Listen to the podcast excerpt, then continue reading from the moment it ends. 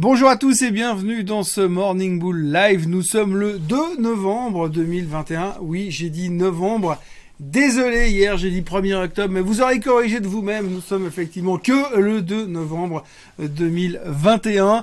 Euh, donc nouveau mois qui continue. Je vais vous la faire simple. Hein. C'est très simple ce qui est en train de se passer. On est toujours super positif. Les chiffres sont toujours le driver du marché.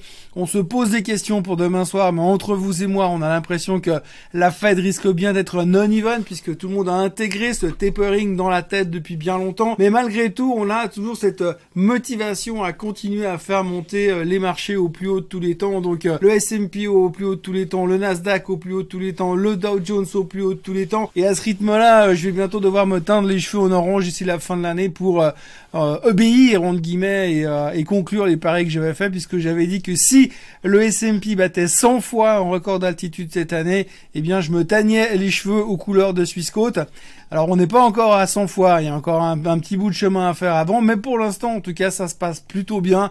Les gens sont super optimistes et on voit pas trop comment euh, ça va changer de direction, à moins que euh, Jérôme Powell nous fasse un truc euh, spectaculaire demain en disant du style c'est fini, je monte les taux de 3% à partir de lundi prochain. Mais a priori c'est pas ce qui devrait se passer, on devrait rester quand même bien dans notre tapering relativement confortable.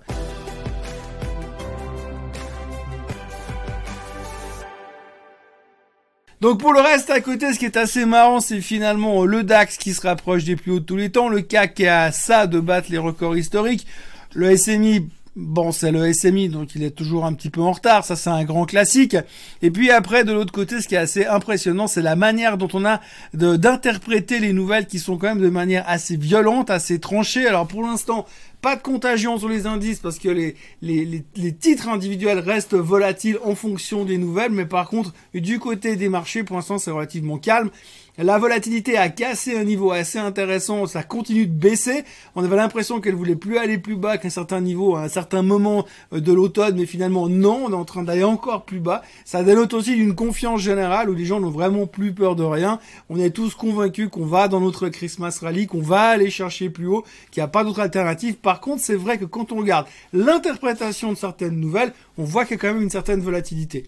Il y a trois exemples à citer assez rapidement. Il y a Check qui a publié ses résultats after close hier. Les résultats étaient pas bons, étaient en dessous des attentes. Mais en plus de ça, ils ont annoncé que la thématique de l'éducation était en baisse et que ça allait pas du tout. Il y avait un ralentissement dans les étudiants qui prenaient des cours chez eux. Donc le titre a perdu 30% after close hier soir. Il perdait 45% depuis les plus hauts historiques du mois de février déjà. Mais on a encore perdu 30% hier soir. Tout le secteur de l'éducation rebondissait dans la séance. Mais after close avec les résultats de check, ça risque d'être le bain de sang aujourd'hui dans tout ce qui est éducation. On notera aussi Zillow immobilier, Zillow, grosse agence immobilière, et c'est important ça parce que eux, c'est une des plus grosses agences immobilières américaines qui avait mis au point depuis le début de l'année une nouvelle technique, c'est-à-dire qu'ils rachetaient, ils rachetaient des maisons, ils les rénovaient et ils les revendaient, donc ils rachetaient directement les maisons qui étaient en vente sur leur propre site pour les rénover et les revendre plus cher. Là, depuis le mois d'octobre, ils ont annoncé qu'ils ralentissaient, qu'ils stoppaient carrément ce système-là parce qu'ils avaient trop de maisons sur les bras et qu'ils n'arrivaient pas à gérer la totalité des rénovations. Jusque-là, pas trop d'inquiétude mais depuis hier, on a appris que Zillow est en train de vendre 7000 maisons aux États-Unis à discount parce qu'ils doivent se débarrasser d'un portefeuille de real estate. La crainte, c'est qu'effectivement, ça peut être le début de quelque chose, le début d'un effondrement d'une bulle spéculative sur l'immobilier qui est en marge depuis plusieurs moi, on en parle beaucoup, mais rien ne se passe. Donc les autres entreprises ont l'air de dire que pour l'instant chez nous ça va, mais néanmoins il y a 7000 maisons qui reviennent sur le marché aux États-Unis à un prix discount. Les mecs sont en train de vendre des maisons à prix cassé. Donc méfiance quand même de ce côté-là. Zillow perdait 10% au plus fort de la journée hier, termine en baisse de 6%, mais quand même c'est un tout petit peu inquiétant, pas pour Zillow en tant que tel, mais pour l'ensemble du marché immobilier qui pose quelques euh, interrogations. Puis autrement, vous avez des rebonds spectaculaires parce qu'il faut quand même pas oublier que hier les Américains et les Français et les Européens, pardon, ont réussi à mettre fin en guillemets à leur trade war. Euh, donc du coup, ils se sont arrangés sur les tarifs douaniers. Donc du coup, vous avez des bonnes nouvelles chez Harley Davidson qui reprenait 9% sur la bonne nouvelle, 9% juste sur le fait que du coup, ils auront moins de taxes douanières. Ça veut pas dire que vous payerez les motos moins cher, mais il y a eu un rebond de ce côté-là aussi. Et puis autrement, au milieu de tout ça, on notera les bons chiffres de On Semiconductor et l'excellente nouvelle chez Tesla puisqu'ils ont signé un contrat avec une boîte pour faire des nouvelles batteries batteries qui seront bien plus performantes, soi-disant. Le titre sur la nouvelle a pris 8,5%. Alors c'est intéressant parce qu'à côté de ça, vous avez quand même Lucide qui a commencé à livrer ses propres voitures il y a quelques jours en arrière. Le titre a d'ailleurs explosé ces derniers jours. Euh, et par rapport à ça, on se dit quand même c'est de la grosse concurrence qui arrive pour Tesla. Mais ça, on s'en fout. Aujourd'hui, la Lucide haut de gamme est considérée comme la voiture électrique avec le plus long range automobile. On parle de 520 miles disponibles dans la batterie, ce qui est loin devant Tesla. Mais néanmoins, la bonne nouvelle hier soir d'avoir entendu le fait que Tesla ait signé un nouveau contrat pour des nouvelles batteries, ça a fait exploser le titre. Et donc, du coup, le titre prend 30% depuis l'annonce de, de, de, Hertz de racheter, euh, de racheter 100 000 voitures à, Tesla, à noter au passage quand même que Monsieur Elon Musk a annoncé que le contrat n'était pas encore signé, donc je rappelle quand même les chiffres, 4,2 milliards de dollars pour acheter 100 000 Tesla qui devraient être signés, qui ne sont pas encore signés par Hertz, et de l'autre côté, la market cap de Tesla depuis cette annonce a pris 300 milliards de dollars. 4,2 milliards, 300 milliards. Donc du coup, la bonne nouvelle dans tout ça, c'est que monsieur Elon Musk est encore plus riche qu'avant puisqu'il a atteint hier soir les 335 milliards de dollars de fortune. Donc c'est trois fois Bill Gates, trois fois Warren Buffett, tout va bien. Mais qu'est-ce qu'il pourrait faire avec tout ça? Bon déjà, la première chose qu'il pourrait faire, c'est racheter le groupe Volkswagen, le groupe BMW et le groupe Daimler one shot, comme ça il aura plus trop de concurrence en Europe. Après, si Tesla continue à monter encore un petit peu ces prochains jours, il lui manque grosso modo 10 milliards de dollars et il pourrait racheter la totalité du groupe de LVMH. Euh, reste à voir si Monsieur Bernard Arnault serait d'accord devant, mais il pourrait devenir le propriétaire unique de toutes les actions de LVMH. Alors s'il lui manque 10 milliards pour acheter LVMH, en revanche, il peut acheter avec sa fortune L'Oréal et Total en même temps. Après, dans les trucs un peu futiles, vous avez vu que Monsieur Jeff Bezos est en train de construire son nouveau yacht qui vaut entre, on n'est pas très au clair sur les prix, mais on va dire entre 700 millions et 1,2 milliard de dollars. Eh bien, donc du coup, euh, Elon Musk pourrait, avec sa fortune, racheter grosso modo 300 yachts euh, similaires à celui de Jeff Bezos. Bon, vous me direz, je sais pas ce qu'il fera avec 300 yachts, surtout qu'il veut aller sur Mars, mais enfin bon, pour l'instant, c'est juste pour donner un exemple de voir ce que ça représente. Mais 335 milliards, c'est aussi une flotte de 700 Airbus A380. Alors oui, je sais qu'on ne fait plus, on ne fabrique plus les Airbus A380 et qu'aujourd'hui, la totalité des Airbus A380 qui volent dans le monde sont 250 avions. Il y a 250 avions qui volent dans le monde et Elon Musk pourrait acheter trois fois la flotte mondiale de tous les Airbus A380 qui volent actuellement dans le monde. Et puis si on regarde un petit peu, en 2019, Rolls-Royce a vendu quelque chose comme 5000 voitures, et sur 5000 voitures avec un prix moyen autour, grosso modo, on va dire de 400 000 dollars. Ce qui voudrait dire qu'aujourd'hui, si Musk veut faire quelque chose, il pourrait acheter 167 années de production de Rolls-Royce, toute la production de Rolls-Royce, à un prix moyen de 400 000 dollars. Bon, en même temps, il n'y a pas de voiture électrique pour l'instant chez Rolls-Royce, donc je vois pas trop ce qu'il foutrait avec ça, mais enfin, de nouveau, je sais pas trop non plus ce qu'il foutrait avec 5000 Rolls-Royce par année. Et puis alors, surtout, ce qu'il pourrait faire, s'il avait vraiment l'intention de faire du bien, il pourrait finalement reprendre le contrat euh, des sous-marins français qui devaient être vendus à l'Australie, puisque euh, c'est 90 milliards de dollars donc il pourrait simplement racheter une flotte de sous-marins nucléaires, enfin pas nucléaires, mais militaires, euh, pour pouvoir défendre, je sais pas, le Texas par exemple. Enfin, il pourrait racheter une flotte, il pourrait racheter la flotte qui était destinée à l'Australie, 90 milliards de dollars, et encore, il lui resterait encore de l'argent pour faire deux trois trucs à côté. Mais par contre, au milieu de tout ça, eh bien, il hésite quand même hein, à sortir 6 milliards de dollars, qui a priori, selon l'ONU, permettrait de éradiquer une fois pour toutes la faim dans le monde. Donc voilà, dans tout ça, Tesla vient de prendre 300 milliards de market cap. Hier soir, 8,5% de hausse juste à cause de ces histoires de batterie. Le contrat avec Hertz n'est toujours pas signé. Alors peut-être que Macron est en train de faire le forcing derrière parce qu'il aimerait plutôt que Hertz investisse les 4,2 milliards dans des Zoé. Euh, d'abord, il pourrait en acheter beaucoup plus et puis euh, ça casserait le contrat avec Tesla. Pour l'instant, on a pris quand même plus de 300 milliards de valeur sur du vent ou pas grand chose de concret pour l'instant.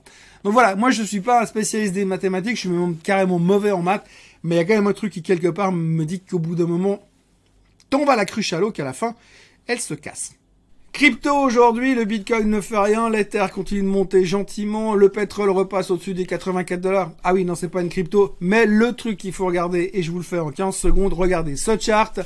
Ce chart, c'est le chart du Polkadot. Je vous l'ai montré il y a quelques jours. Il est en train de casser la résistance. Il a cassé la résistance cette nuit. C'est assez spectaculaire et le breakout est assez impressionnant.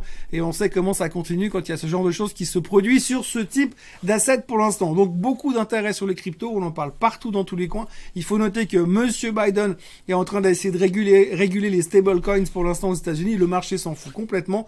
Euh, les gros noms sont un petit peu en retard, mais c'est les viennent ensuite qui sont en train de tirer. Donc surveillez un petit peu ces noms, euh, grattez un peu dans les infos au niveau des cryptos. Il y a deux trois trucs qui sont en train de démarrer de manière assez spectaculaire, dont le Polkadot que je vous montre aujourd'hui. La question du jour est la suivante.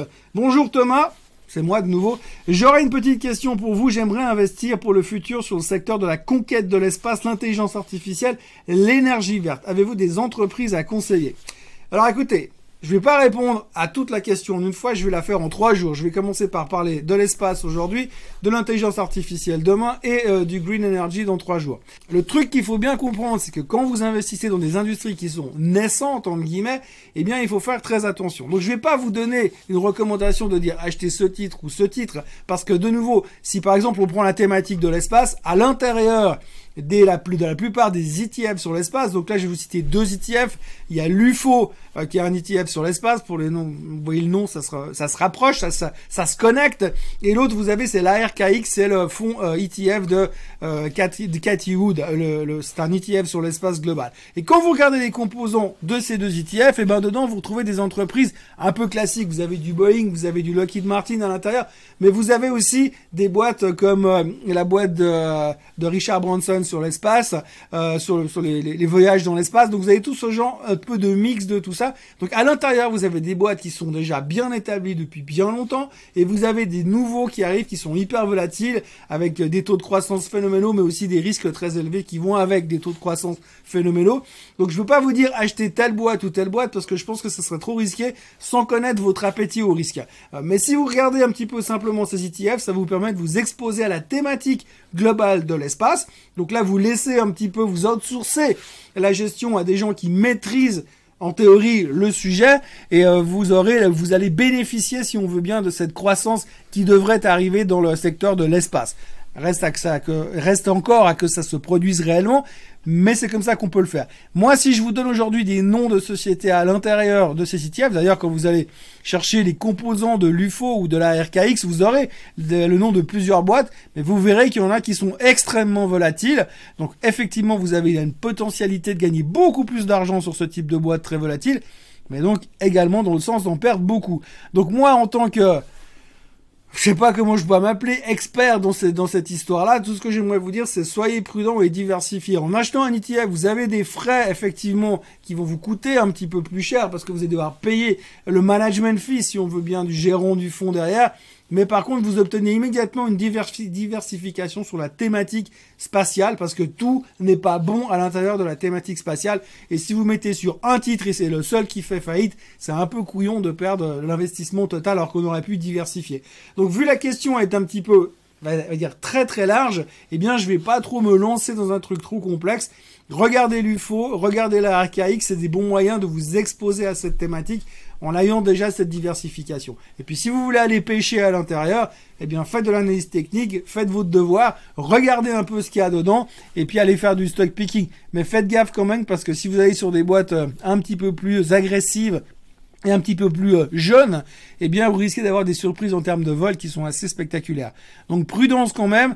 Je reviendrai demain sur la thématique de l'intelligence artificielle et du green investment avec des trackers aussi, avec la même réflexion derrière. Mais on va faire des choses assez simplement. Quand vous voulez faire des thématiques, prenez soit des ETF, soit des fonds d'investissement qui sont spécialisés dans cette thématique. Ou alors, vous allez devoir faire vos devoirs pour trouver vous-même les stocks qui vous plaisent. Et c'est pas moi qui vais vous mettre la main dans la moissonneuse batteuse avec un titre hyper volatile qui peut vous péter la figure dans les deux sens. Voilà ce qu'on pouvait dire aujourd'hui. Euh, c'est une journée encore attentiste. Pour l'instant, les futurs sont légèrement en baisse. Euh, on attend de toute façon la fête demain soir. Je pense pas qu'il y aura des grandes manœuvres d'ici là. En Asie, c'est un petit peu les prises de profit au Japon à cause de la grosse journée d'hier. La Chine est en baisse de 1,5%, mais la ils ont leur vie propre pour le moment de toute manière. On reste globalement dans ce range assez pourri qu'on a sur le CSI 300 en Chine. Mais pour l'instant, ce qu'on attend vraiment, c'est la fête de demain soir, puisqu'apparemment, la vie sera totalement différente après le discours de Monsieur Powell mercredi soir. D'ici là, je vous souhaite une très belle journée. N'oubliez pas de vous abonner à la chaîne Suisse Côte Suisse. N'oubliez pas de liker cette vidéo. N'oubliez pas de la partager. Je m'excuse encore hier pour ceux qui ont relevé le fait que j'avais dit 1er octobre, mais je m'excuse comme tous les jours je dis les mêmes dates, des fois j'écoute même plus ce que je dis. Donc voilà, aujourd'hui nous sommes donc le 2 novembre 2021. Passez une très belle journée et je vous retrouve demain à la même heure et au même endroit. Bye bye.